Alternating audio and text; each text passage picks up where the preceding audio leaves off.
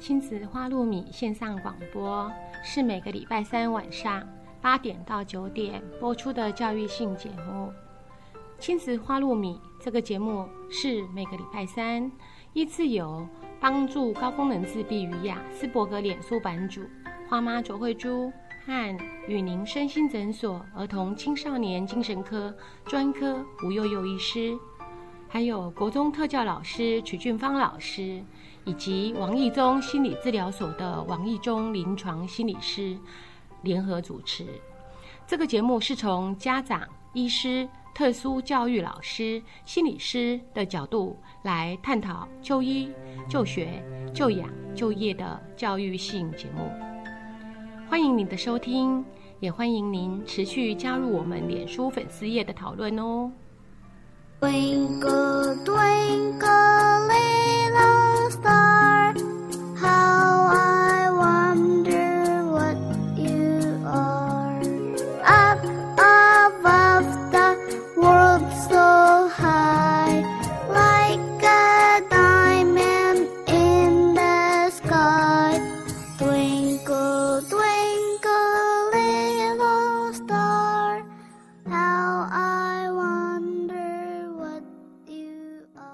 位亲子呃花露米的朋友们，嗯、听众朋友们，大家好。在过去的呃嗯几次里面，哦，我是呃云林身心诊所吴悠悠医师，在过去的呃几次的呃这个广播中，我曾经跟大家介绍过注意力不足过动症，啊，从症状、药物治疗到行为治疗。那今天在这里跟大家啊、介绍一下，嗯、承认过动症。过动症的孩子长大了究竟会不会好？那我们都知道，啊，大概有三分之一的过动症的孩子，实际上在长大之后是完全可以症状，呃，这个这个不为呃这个注意力不足过动症的症状所困扰着。可是，呃，当然还有部分的个案，这些症状会持续。那只不过或许这个症状的出现不再是以注意力不足，呃，不不再是以过动为主，而而是以呃这个冲动跟不专心来表现。在 WHO 所呃提出来的这个呃成人字典量表的过动症的症状评估里面，呃，在不专心的症状里面，呃，还是一样的维持九项哈，只不过，嗯、过去我们在呃这个呃过动症的症症状评估量表，大部分都是以儿童为主，所以呃症状的描述呃很多像是这个跑来跑去啊等等的这些问题，可能就相对性的就会减少。那在成人的问卷里面，他一样把注意力呃专不专心的症状分成九项，活动量大、冲动冲动的症状分成九项。那只不过在呃描述这些症状的时候，他做了部分的一些修改。那我就一念给听众朋友朋友们听。那在不专心的这一部分，第一项就是当必须进行呃一件枯燥或困难的计划时，你会你会呃常粗心犯错。那二是当正在做枯燥或重复性的工作时，你呃常有持呃持续专注的困难。那三是即使有人直接跟你说话，你会呃常觉得有困难专注在别人跟你讲话的内容。那第四项是，一旦完成任何计划中最具挑战的部分之后，那你你常常会忘掉这个呃计划的最后细节细节的部分。那五就是呃，当必须从事需要呃这个有组织规划性的任务时。嗯，常会有困难，井然有序的去做。啊，六就是当必须要完成一件多份心思的、多费心思的工作时，那你常会逃避或者延后开始去做。哎呦，好像讲了半天我都有哈。嗯，七在家里或工作时，你会呃常把东西呃放错地方或找不到东西。那八是呃，你会因为身旁的呃这个活动或者声音而分心。九是呃，你会去，你会忘记约会或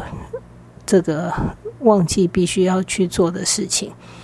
那这个是在不专心的部分。那当然，它的计分方法，呃，是以呃五分量表为主哈，就是从不，就你从来不会有这些困难，就是零分，很少是一分，有时是两分，常常是三分，非常频繁是四分。那在活动量大、冲动的这个部分，呃，就是第一项就是。呃，当必须长时间坐着，你会觉得坐立不安，哈，扭动手脚。那第二项就是你会在开会或在其他被期待做好的场合里面离开座位。其实不尽然，哈，像我自己就是屁股可以粘在椅子上，可是手会去画画图啊、写字啊，好，就是 嗯，你会出现很多小动作。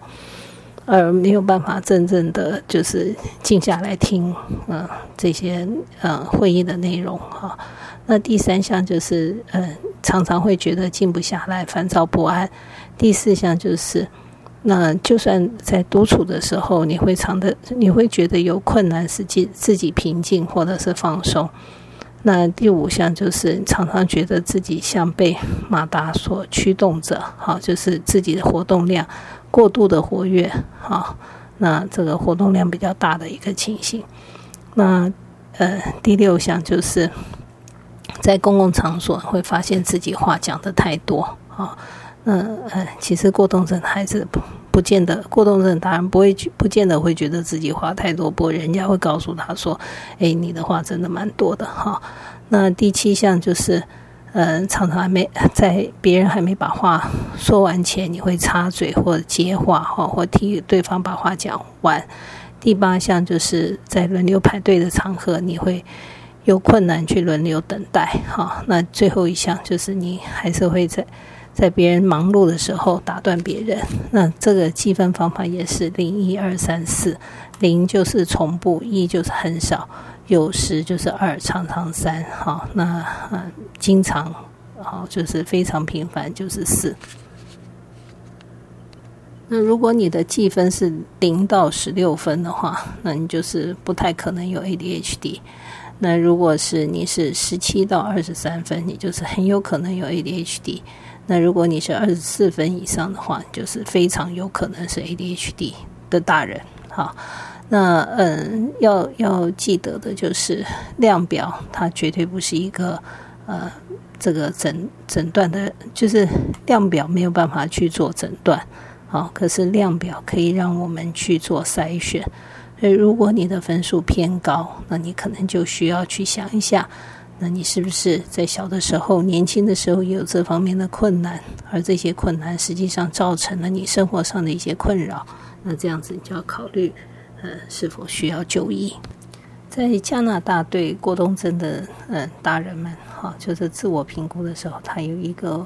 问卷叫做“快快的心智”哈，Fast F A S T，Minds M I N D S 哈。那在这个里面，他就做了一些对注意力不足过动症的大人，就是让他自己去问自己一些问题哈。那像 fast 呃 fast F 哈 F 这个字，它主要的症状是我容易忘掉每天需要去做的事情哈。那或者是呃我我的内在是觉得不安的哈。那别人会告诉我我是一直一直的不不停的在就是 fidgeting 哈，就是坐立难安的样子哈。那这这个呃。容易忘事情，forgetful，哈，fidgeting 那是 F 开头的字。那第二个 fast 的 A，哈，就是我的成就与我的能力相较起来是偏低的，啊，所以那个成就 A，achieve，哈。那嗯，这个 S 就是 symptoms，哈，我的这些症状影响了我每天的工作。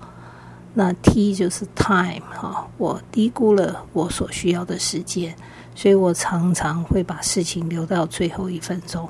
那这是 fast 哈。那在 mind minds 的这一部分，M 就是我没有办法呃呃启动我自己哈，我是一个拖延者哈，motivate 就是我没有办法 motivate 我自己，我是一个拖延者哈。那在 I 的这部分，就是它 I 总共有四个症状哈，I'm irritable，我是急躁的哈，我会为一点点小事情就感到很挫折。好，我是没有耐心的。好，我很排队哈，或者是等待哈。我是冲动的哈，不管是我的口语表达、开车，或者是我花钱的方式，好，都表现出我的冲动性。那我是呃不稳定性的，好，就是呃就是呃不是不稳定，我不持续的，好，我是不持不持续的。我开始，然后就是就停了，哈，就是。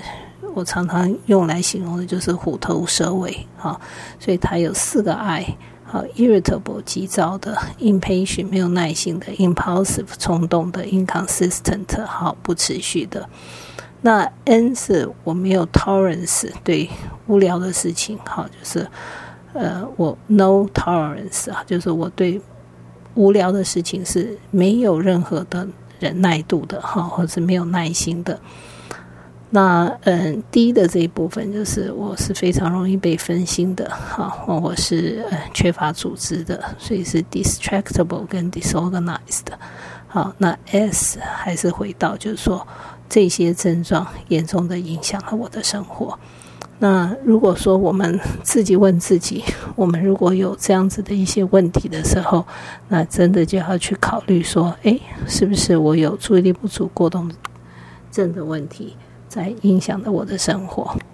在台湾有几篇对于嗯这个成人的呃过动症的一些研究哈，那在两千零八年，就是民国九十七年哈，那嗯曾经有一篇文章发表的是，呃我如果没记错，应该是叶启斌医师哈，不有可能记错哈，那就是对于呃台湾这个呃就是新新入。新入伍的男性们，哈，那就是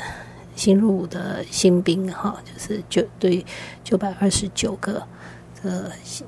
新兵，然后做了一些问卷。那其中一个就是一个问卷，就是刚刚念给大家听的，这个叫 ASRS，就是儿成人过动症自我评估量表，好，那然后。再加上一个 WHO 的，就是这个生活品质的量表，然后一个睡眠量表，一个呃被被试忧郁量表，还有一个被试的焦虑量表。呃，在这篇文章里面，呃，就是在这个评估里面出现的，就是有百分之七的这个年轻男性是可以确定被呃。诊断为过动症，好，就是九百二十三个里面有六十五个。那实际上，呃呃，出现这个过动的症状，相对性是比较高的，将近有三分之一的呃这个年轻人，好，就是有三百二十八个，也占了百分之三十五点三。那这些呃这个忧郁的症状跟焦虑的症状。还有他睡眠的症状，还有生活品质。好，那在比较这三百二十、三百二十八个这个就是过动症问卷填出来分数比较高的个案，跟这个呃六百零一个过动症的问卷填出来呃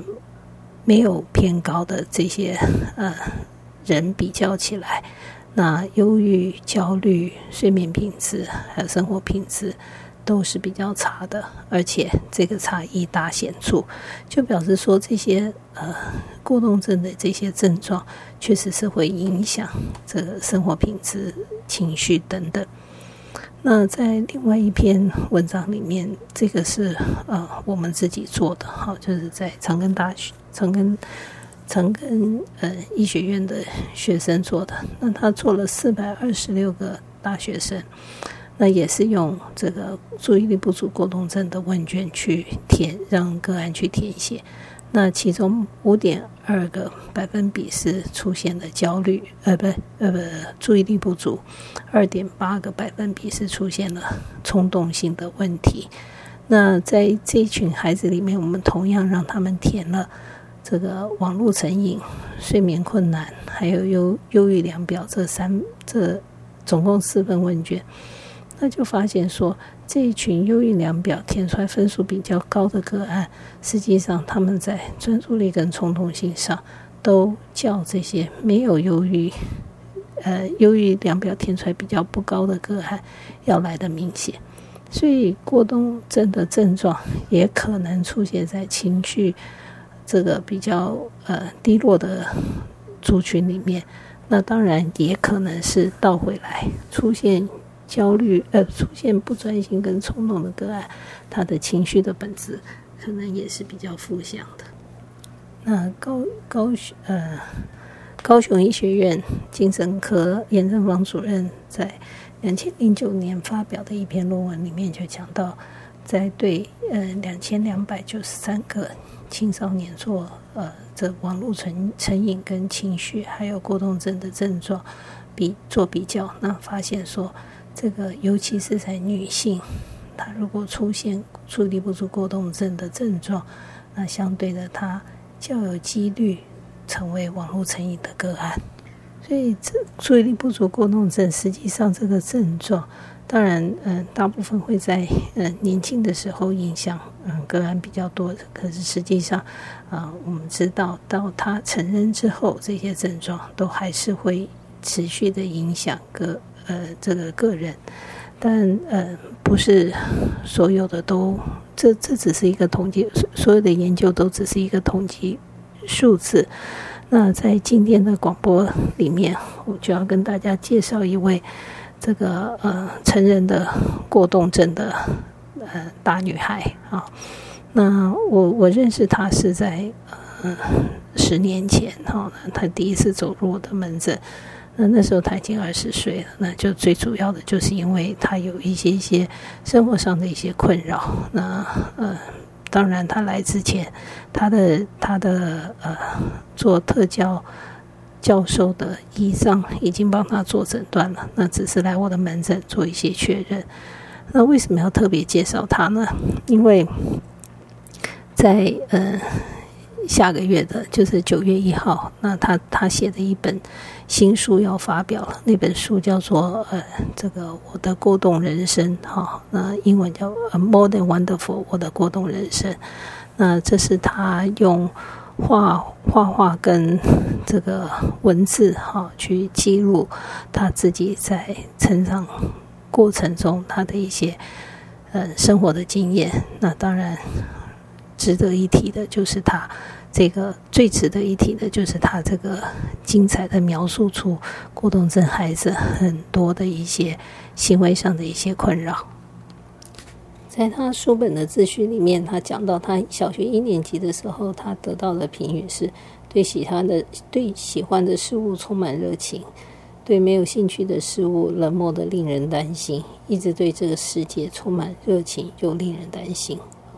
那这是他老师留给他的话。那实际上，嗯，他确实是一直都是让人担心的啊。嗯，我曾经，他他其实做做有他有相当大的一个困难哈。这是我认识他，就是我认识的这个呃吴金杰哈。他他有相当大的一个困难，就是处理他的钱哈，因为他很多钱都。花在他的这个热情上面哈，比如说他为了要去探索人生，他可以把所有的积蓄花光光，好跑到巴黎去住了几个月。那他也会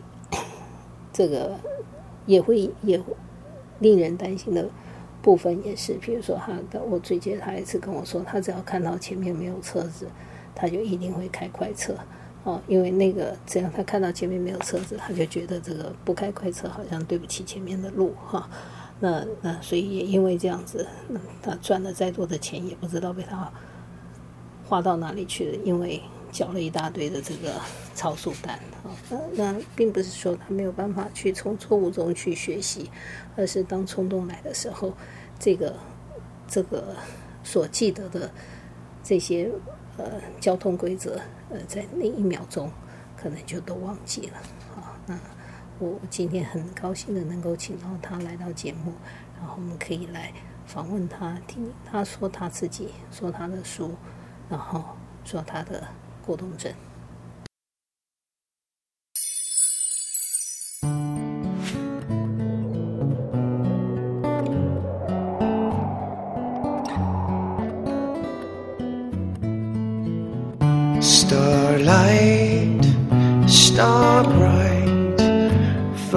Star I see tonight. I wish I may,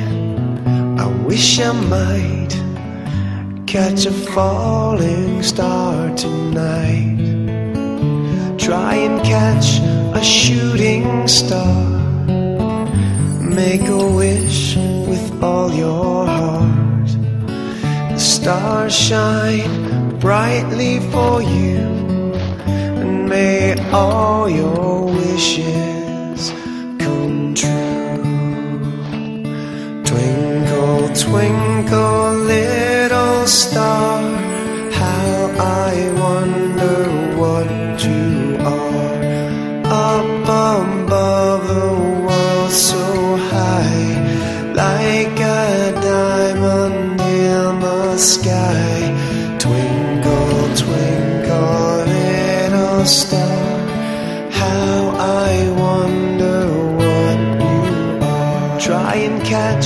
a shooting star. Make a wish with all your heart. The stars shine brightly for you, and may all your wishes come true. Twinkle, twinkle,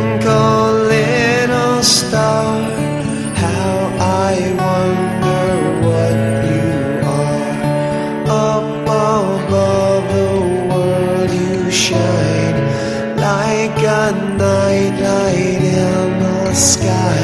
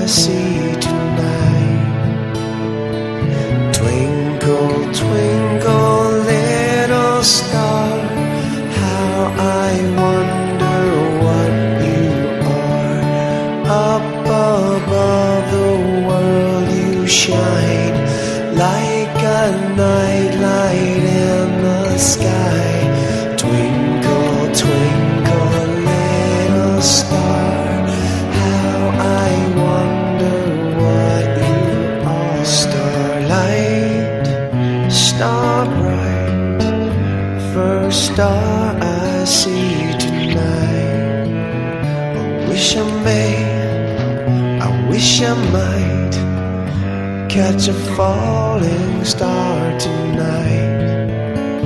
Try and catch a shooting star.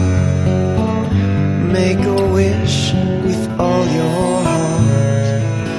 The stars shine brightly for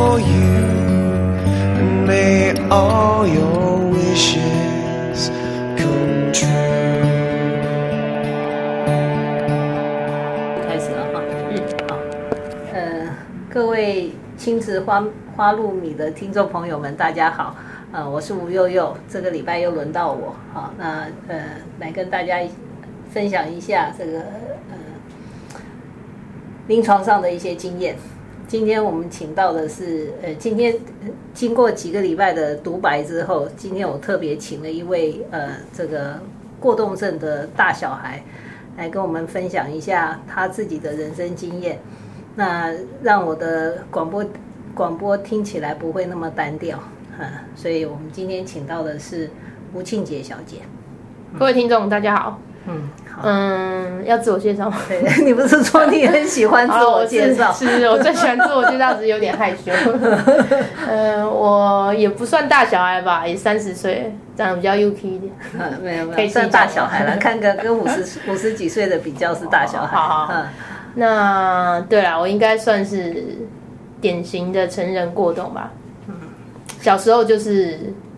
很明显的过动症状，但是因为我小时候还没有很多人对过动有很深的了解，所以那时候就是被当成那种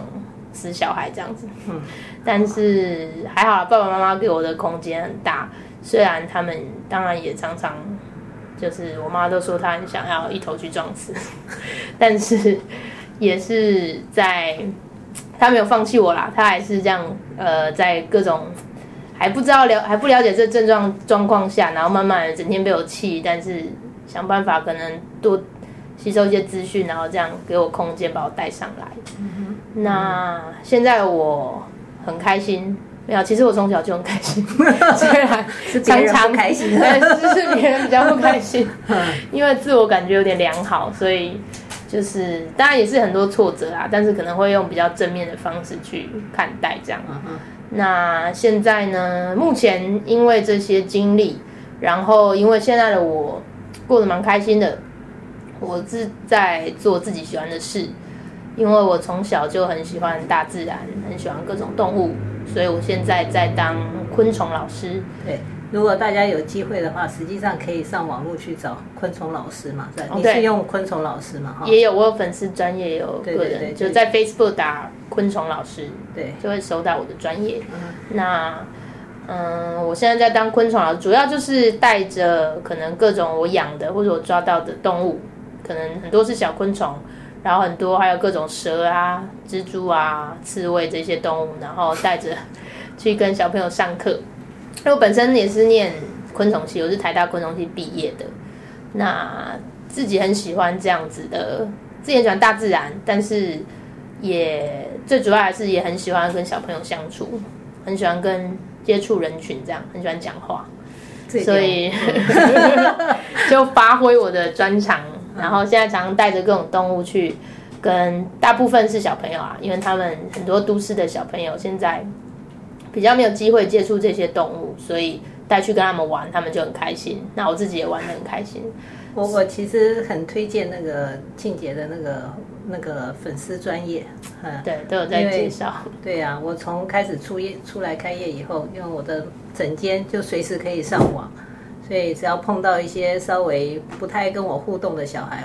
只要听说他喜欢甲虫，我马上就把庆杰的网页开给他看，然后就开始翻照片给他看，然后一下子小朋友跟我关系就会比较好。所以我觉得那是一个很好跟小朋友接近的方法。对啊，因为真的动物，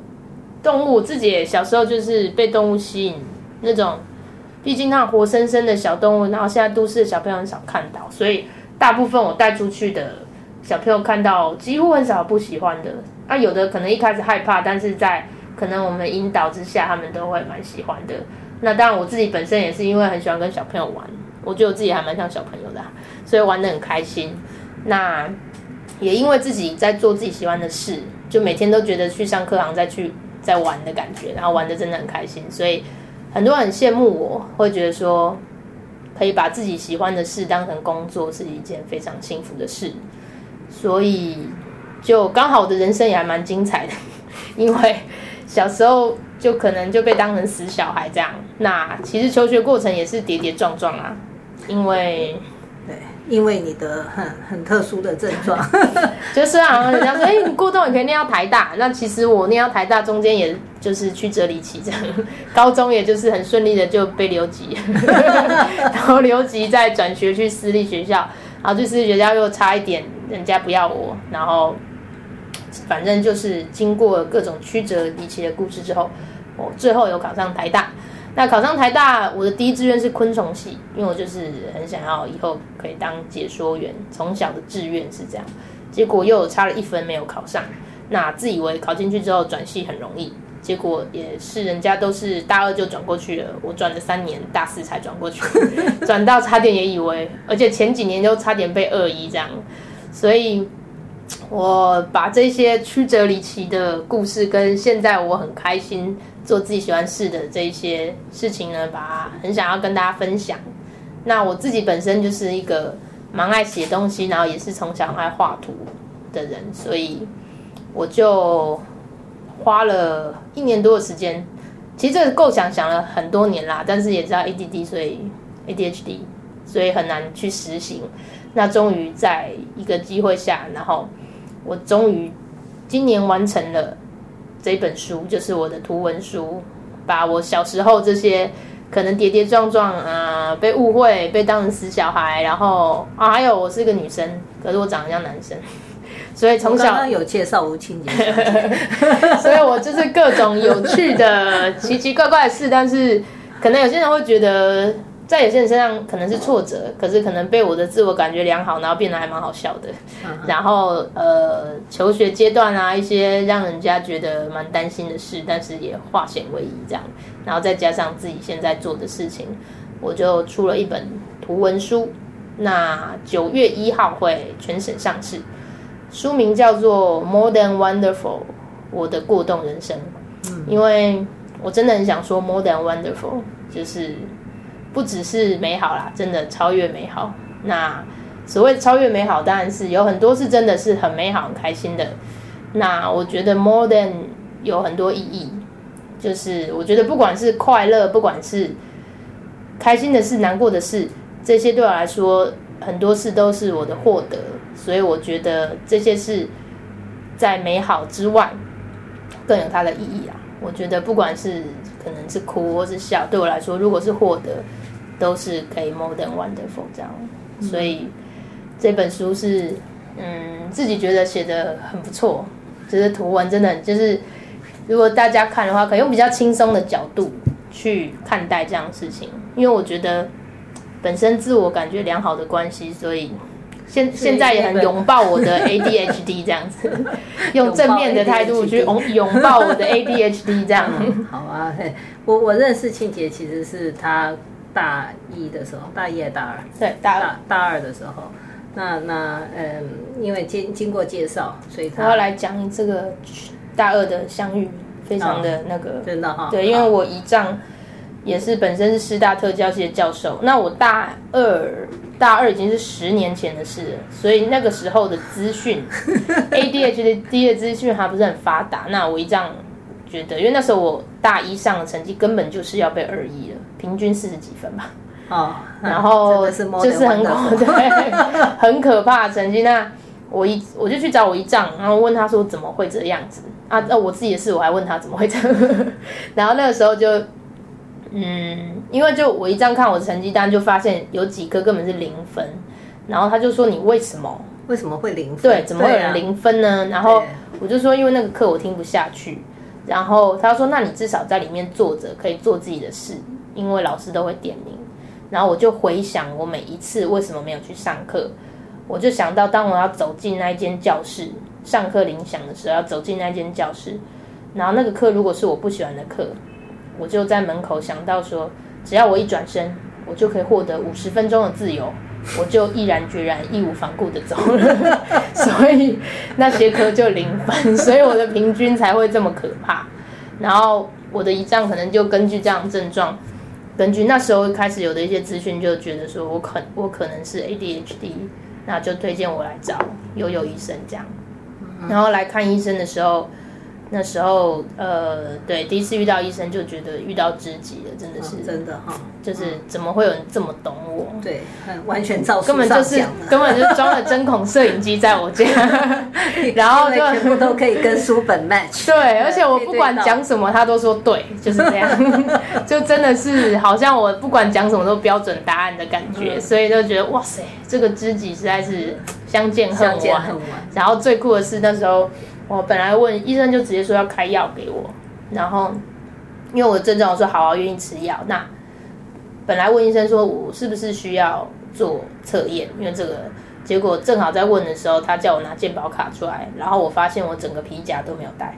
还要跟医生借钱，所以医生就说你真的不用做测验，所以就对我也相信我不用做测验，所以就从那时候就跟医生是对结下妈吉之缘，是，然后到现在已经十年多的情谊了，好可怕，很可怕。对，时间很快。没关系，我们要保养，你你你慢慢保养，我现在都好怕你们长太快。嗯，对，然后所以就这样认识不过医生。庆节忘东西不是只是忘皮夹了哈，那上课也会忘记带筹嘛，对不对？呃呃，对，也会忘记带走，我会忘记带去，也忘记带走已经。忘记带走，有时候上课说，各位小朋友，老师今天有带一只很酷的虫哦，然后突然转头发现，我、靠，忘记拿出来放在家的门口旁边，然后忘记带出来，说各位小朋友，老师忘记带来，下次我们再来看一看，或者是上课走了之后，就接到家长电话说，啊，老师有一盒很可怕的虫在桌上，是不是你忘记带走的？我说不好意思，你们很害怕，先把它藏到桌子下面，我过几天有时间再去拿，这样。所以这就是连那个那个小朋友的，就是小小就比较比较国小阶段的 ADD 的孩子，父母亲常常骂了，书包也忘记带啊，铅笔盒也忘记带啊，哈，那吃饭的家伙都忘掉带啊，对啊，小时候从小就是因为我妈算是在我小时候算比较严格，那那时候她不知道我有 ADHD，所以她会觉得说这种事情对那时候的大人来说，他们觉得是用心就做得到，他会觉得我们是不用心，所以那我妈也是很有原则的人。那所以小时候我很惨，她可能说哦，你今天又有新的外套带出去又弄丢了，然后可能哦圣诞节本来有什么活动要带我跟妹妹出去玩，然后就因为他的原则，他就说啊我不能去。我真的记得我妈把我留在家，我一个人在圣诞夜哎大哭，哎在客厅里孤独的哭。可是那时候不懂嘛，就是那时候好小，一二年级吧。嗯然后我妹都会哭着帮我求情，可是我妈在这一点她是做得很好，她非常原则，说到做到，所以我就自己在家哭。可是会忘就是会忘，到那时候什么东西还是常常忘。啊，有时候就整个书包都忘了，整个书包处放在车上罚是没有，效嘛，哈，出发没有效。对啊，我也觉得处罚应该是没有效因为。那时候妈妈也不知道，她如果知道的话，她就可以早一点那个释怀。对对对，不是那个吴庆杰的妈妈很棒哈。那个嘿如果大家有机会，待会儿他不小心讲到的时候，你可以认识他妈妈。妈妈真的很棒，我都说我要去认识她哈。那时候就是说，管教上，在你不了解的情况下，嗯你真的我妈会以前是遵守原则，比虎妈还可怕吧？比虎妈我妈以前是爆豹妈，她把我打好玩的，好不好？对我妈，我妈已经授权我可以讲。我妈是桌球选手，嗯哼，她打我都没有准备动作，直接就被她挥拍打出去。可是她后来现在是一个大家看到她都不敢相信，说她是豹妈，对她头上一一一朵慈云这样，她改变好多。嗯嗯嗯，不，那个那个他的他的他的快速的打人，打打到你的这个技巧，也让你在国中逃掉了很多挨打。对对对，自从 被我妈训练过后，要其他要打我的老师，那个感觉都慢动作，我都可以就是在他们掌风到达之前，从容的扭腰闪开，所以就被我妈训练的很好。嗯，不过不过那个刚刚讲到，就是说忘掉带东西了哈，就是说吃就小的时候就忘记带铅笔盒啊、书包啊，什么么都都可以忘对呀、嗯。然后雨伞带出去一定不会回来，只要下雨出门是下午是晴天，那个伞一定不可能回来，怎样都记不回来。钥匙什么都什么都可以忘了。嗯哼，就是有时候还连长大了哦，已经很大了，大学毕业了吧，也可以好几次哦，去餐厅还想说，哎、今天很累，犒赏自己，点了一桌，啊，吃完之后没有带皮包，然后还要跟老板赊账，或者是要回家的时候搭客运，嗯，就很晚最后一班了，可是就没有钱。他、就真的回头跟后面说：“你借我三十块好不好？”可是我可能也不能还你。可是还好，发现就是台湾人还蛮温暖的，借成功很多次，可能是我不知道，我朋友说我我脸看还蛮诚恳的，就是很无助的样子还蛮诚恳的，说真的没有带，可不可以借我一下？已经十二点了，很想要回家这样。不不，他今天也忘了带手机了，对不对？你今天也差点忘记跟我讲我们要约在哪里。哦对呀、所以我也有相同的困扰啊。嗯你对，是 ADD 嘛，对不对？我是 ADD，你是 ADHD，你比较严重一点。你比较你比较多彩的，不能说严重，你比较多彩多姿一点。你加了 H，对多才多才多艺有吗？对，多才多艺。自己说，不好意思。嗯，没关系，他确实是多才多艺哈。不过像那个，我我以前还知道你还会忘记带投影机，好，上课上一半，然后叫你姨丈把那个投影机借给你哈，对应该没错嘛哈。状况很多，或者是那个要教小朋友做标本，然后一百只甲虫标本在家里，然后我妈从台桃园开车到新竹送一百只独角仙标本来给我，因为小朋友都在等着那些标本做，这样，这都小事啦。这都小事哈，对，那比较大的事情呢。比较大的事情哦，让我想一想。你是说出大包吗？嗯，出大包，留级呢？留级算大包吗？应该吧？啊，留级的原因对，很离奇。真的哈。对，那时候留级，因为那时候念念松山高中，然后留级的门槛是，如果两个主科不及格，一个副科不及格，副科就可能体育啊、公益这些就会被留级。那当然你三个主科不及格也是被留级。嗯哼，然后那时候因为我很不喜欢背英文单字，嗯哼，然后那个英文其实真的我觉得台湾英文教蛮死板的，然后我英文就本来就比较差，然后那时候物理老师就是全校第一名的催眠王，就是 听他的课三分钟以内会睡着，而且怎么擦自己的眼睛都起不来这样子，所以物理就这两科比较不好，可是就没有预测到说，因为我其他科 OK，嗯嗯，结果第三科竟然是公益。那我公益后来被留级的原因，是因为我很不喜欢做不用就是脑力，就是我喜欢创意。可是那个公益那一次就是要做一个盒子，然后那个盒子很无聊，就是一个可以打开和关起来的方方的盒子，你可以在上面画图啊。但是就是没有让我们可以造型的地方。啊哈，所以其实我很不想做。那我好像第二堂课我的那一个一包木头的材料就掉了。那掉了之后，我竟然有一种如释重负的感觉，就是我也没有去找老师你可以不必，再做了。对，我就没有去找老师要。可是我们那一整学期就只要做那一个木盒。嗯哼，那我也我觉得应该也是我的 ADHD 吧，反正我就暂时先没有想这么多，我就是每堂课人家在做，我就是很开心的跑去看别人做，因为我很喜欢欣赏别人做我做不好的事，所以我就在那边到处鼓励别人说啊，你这个锯的好漂亮哦，哇，你这盖子钉的真好之类的。嗯，然后所以这个是你没翘课了哈。我没有翘课，但是我都在教室。没有有到中段我有翘课，因为到中段我开始觉得，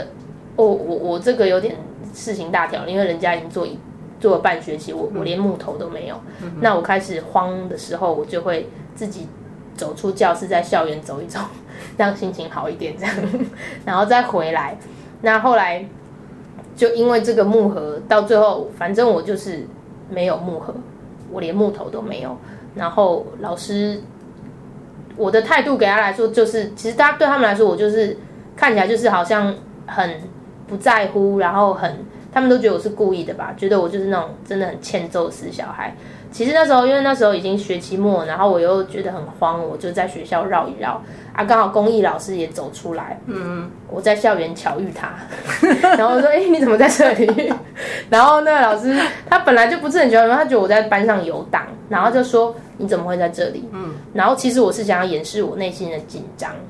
但是我就不知道该说什么，我就说没有啊，就逛逛这样。嗯然后可能我的这种态度就让他觉得说我就是又翘课，然后态度又很差吧。啊，再加上我根本就没有木头，所以他就说我一定会把你当掉，你不用来求我，我一定会把你当掉。那他就是说到做到，把我当掉了。你都碰到一些有原则的人。嗯，应该是我的欠揍让他觉得他这辈子就算没原则，在我身上也要有原则。反正他最后呢，因为我就二主一副英文、物理，还有这个木头没有的工艺，嗯被当了。那他超有原则哦，因为他真的气死了。他看到我就觉得我是一个欠揍到死的小孩，连我们全班一起本来要去帮我求情，然后他因为他是卫生组长，他坐在保健室，他远远看到我，你知道他竟然站起来开始把保健室的门窗全部锁起来，然后我们一群人在外面这样隔着，那个老师就是死都不理我，他就把门窗全部都锁了，他就不让我有接触到他的机会，所以我就很真的很彻底的被当掉，然后就因为这样，那不想被留级，所以就转学去私立学校这样，那去私立学校又是另一段就是啊坎坷的那个血泪史，我妈比较惨啊，真的啊，嗯、对，精彩的内容书里面有。哦，真的哈、一定要去买。因为这个我人生实在是一本书，其实也有点写不完。我我应该是写不完。对，但是我已经把光写你掉东西的就可以写，把对，没有所有的东西我挑一样样挑精华写这样。这本书是精华，就是大概从小时候的到现在都还在跌跌撞撞啊，所以这些都把它写进去这样，然后有画一些很有画面的图。其实我个人是非常期待啊，啊，我我看了几页了，啊，我没有看很多，那个出版社不愿意把整本书先给我们看完。对啊，你自己去书店买这样。真的嘞，不过我看了几页，我我相信，而且我相信这是台湾第一本过动症的孩子自己写的书。对，对，我一丈都跟我说啊，我一丈就是那个师大特教系的教授，他都说对成功，我成功的地方，虽然我连书都还没出，就是没有已经成功的地方是一个里程，一个过动了好像很难写完一本书哈，呃，是这样吗？不能这样讲了，因为实际上国外也有过动的成人写就书的，比较困难，比较困难相，对程度相对上相对上你要付出的时间跟对，因为我真的，我说真的，我这个构想已经想好几年了。我原本以为我这辈子写不出来，那会写得出来的原因，除了一年多前那时候有人找我写杂志，其实是写昆虫的。那因为我很喜欢用图文的方式，所以还蛮有自己的风格。那因为这样，然后那个编辑介绍我给一个现在我的老板，就是这个出版社的编辑。那我跟他谈了我这个构想，他觉得很不错。那第一个就是，哎，真的有出版社是他自己要找你出这个东西，所以给我的鼓励当然蛮大的，就不是说哦自己先，如果我觉得要一个 ADHD 的说，你先写出来，然后再去毛遂自荐，那我觉得这本书我一辈子都写不出来，因为我 ADHD 就是很无法延迟满足，然后又。当我去想说，我不知道，我连全部写完都不不一定有人要帮我出的时候，我一篇都写不出来。嗯我觉得这是我我觉得我很 ADHD 的地方，在写这本书。那第一个说，哎有一个出版社，他是真的跟你讨论过这个计划，他觉得很不错。嗯那这个对我肯定很大。嗯那可是后来写的时候，其实也中间问题就是也是蛮多，本来还预期一个暑假把它写完，结果后来那个暑假又接了很多课要上，所以就停下来了。嗯哼那呃，后来终于开始写的时候，中间遇到的问题是，我才写一两篇，可能哇，觉得这两篇写真好，两三篇，然后写完之后觉得，哎，三篇可不可以出？超想要，就无法延迟满足。想说，我这三篇我好想要让大家看，真的写的很好，可是我要集满九十篇，我到底要写多久啊？然后就有种觉得，哎，我到底写不写完这样？然后。那后来我觉得做得出来，就很感谢我身边的朋友，因为我自己我身边的好朋友，她刚好是个妈妈。那我有蛮多好朋友，因为我们家长很多是妈妈嘛。那很多妈妈其实跟我年纪差不多，那他们会看很多亲子的书，那也会看年轻人的书。那我有一个好朋友，就是我每写好一篇，我就传给他看，他会给我立即的回馈，因为我觉得我很需要立即的回馈。他好朋友今天在现场，对他现在正在帮我们录影，跪在地上，非常尽责，不敢出声。你要打招呼吗？大家好，我是他的好朋友。就是对这位妈妈给我很多鼓励，而我每一篇写出来，我就寄给他看。嗯哼，那他会告诉我说，哎，这篇他喜欢哪里，可能呃哪一句哪一个用字他都记得，就是他是非常细在帮我看。那刚好他很喜欢我的文风，所以其实因为有时候我们写到后来会有一点，因为我的故事可能我我觉得很普通了，就是是我的事嘛，所以我可能呃，当然我是挑我觉得很有印象的写，但是有时候写一写会写到可能某个瓶颈或者什么，觉得说，诶，这篇有需要写吗？这篇有没有点呢？因为每一篇应该要有一些很就是要不能是好像流水账，对啊，不一定要有能九十篇都在讲你掉东西。对啊，就是我想写写，所以可能会突然迷失，像想说我写这一篇到底有没有吸引人的地方？那因为我给他看，他可能身为一个妈妈，然后呃，身为一个可能也看过很多他，他会去对这些书是有兴趣的，他都会立即给我回应，就说哦，他觉得哪一段他看到掉眼泪，或者他哪一段笑到不行这样。那可能我一开始都没有预期说，诶，他有这么大反应，然后才发现说有些事其实可能我爸爸妈妈也算是我跟我妈的相处啊，或者是很多事在别人眼中好像是蛮特别的，因为我妈妈真的算是给我很大的空间，所以嗯，这这些事情对我们来说算是生活中会发生的。可是当一个可能我给不一样的妈妈或不一样的对读者看到的时候，他会觉得哇，这这样子对待孩子的方式，或这样跟我相处的方式，对他来说是给他很多想法，然后或者说让甚至就是直接的感动，或者是好笑的地方，所以他会跟我讨论。他说：“我好喜欢这一篇哦，怎样怎样。”那对我们来说，这种回馈是很重要的。就啊，原来这篇我写的这么好，因为有时候写到后来会有一点不太，就是写写一写会 ADD 就 ADHD 就会很需要确定说啊，我这个写的是真的写得好，真的是每这样一篇一篇进行下去。所以很感谢这个朋友啊，然后我就 每篇这样跟他讨论之后，整个真的是经过一年多，我真的完成这本书了。我有时候都还不太敢相信，我真的喜欢这本书了，就是因为我也是个情绪丰呃感情丰富的人。最近有时候可能开车去上课或什么，然后一个人在车上听着自己喜欢的歌，然后想到我完成了这些事，然后就一个人在车上大哭，觉得好棒哦，就是感动的大哭，这样就觉得我有神经病，就是感情丰富的一个人。或或许对我相信任何人去写一本书出来都是不容易的事情嘛。可是对你来讲，那个辛苦是当然就是更多一点点嘛。对，真的。对啊，就是想要这些过程都觉得非常非常感动。那这本书也真的是我自己一边写就跟着哭，大哭大笑的那一种。我都觉得有时候有时候可能没课的时间就会去找咖啡厅写或什么，然后可能写一写，然后就自己在那边笑。然后觉得路人应该觉得这人有神经病，就自己在那边演内心戏。他他会以为你有在打电话，因为现在自言自语在咖啡座里面，对对对对，不是很类似那种感觉，很投入，然后自己写一写写要哭这样子。嗯所以，可是可以至少也自己觉得很确定的，就是这本书每一篇都是我发自内心跟着哭跟着笑去写出来的，没有每一篇都是真实的我我相信啊真实故事，然后用我真实的图文的方式把它表达出来，这样。嗯嗯。很希望可以跟大家分享这样。我很期待去看到它。嗯，九月，哎，你说九月一号对，九月一号全省各大通然后九月二十网络的博客来啊、网络书店都会有。都会有，都会有对那你说九月二十二是新书发表会，二十还二十二？九月二十二号在光点台北，光点台北大家可以上网 Google 一下，嗯就是在中山捷运站附近。那我们在二楼哦，二楼的多功能艺文厅，下午两点这样。那悠悠医生也会到场帮我站台。我要去拿那个签名的书。哦，对，到现场 如果有到现场的人呢，我会准备那个亲手画的小插画卡片这样子。对，啊然后当然如果你们，因为我自己觉得我签名没有什么特别的样子，没有很厉害的那个设计，但是如果大家觉得喜欢的话，当然现场一定也会帮大家签名。然后我们现场还会有贵宾，除了佑佑医生以外，还会有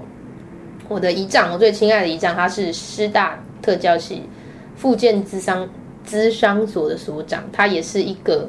非常他的名字可以讲吗？因为你已经介绍他三次了，还是没讲他叫哎什么名字？我没有讲名字哦，对呀、对呀、他叫王华佩，他也是在教育界非常有名，他也是超级有热忱的，就是自己都忙到不行了，然后忙到那种分身乏术，然后常常我打电话给他，他正在，他说：“喂，小姐，我在开会。”他说：“你有什么事吗？”结果不好意思，但是我很急，我还说：“那个依照你给我谁的电话，我搞丢了，可以现在给我一下吗？” 他就是人好到他在开重要会，他还说：“你等我五分钟，我等下出去找给你。”就是非常非常感谢，然后非常投身，就是全身奉献给所有热情都奉献给教育这样。对然后我小时候就跟着我姨丈，常常他可能去什么呃过动或是自闭症的一些协会，因为我姨丈他以前本来是小学老师，嗯，然后他就是想要去拿这个，就是他对特教有兴趣，他自己会去当义工，然后他会带着我去，那我都会，我从小就跟着他，可能看他怎么跟自闭症小小朋友相处，或是智能障碍的，所以我觉得这对我之后认识这些小朋友，跟我之后在自己也是开始当老师，都对我帮助很大。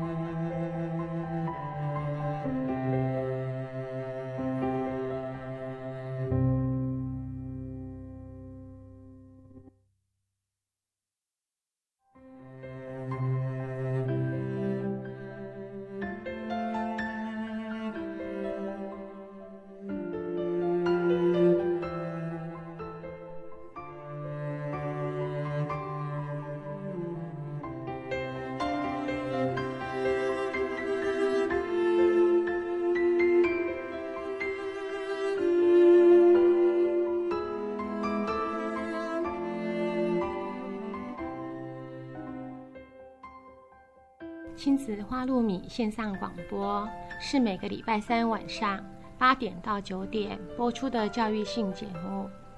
亲子花露米这个节目是每个礼拜三依次由帮助高功能自闭与雅斯伯格脸书版主花妈卓慧珠和与您身心诊所儿童青少年精神科专科吴幼幼医师，还有国中特教老师曲俊芳老师。以及王义中心理治疗所的王义中临床心理师联合主持。这个节目是从家长、医师、特殊教育老师、心理师的角度来探讨就医、就学、就养、就业的教育性节目。欢迎您的收听，也欢迎您持续加入我们脸书粉丝页的讨论哦。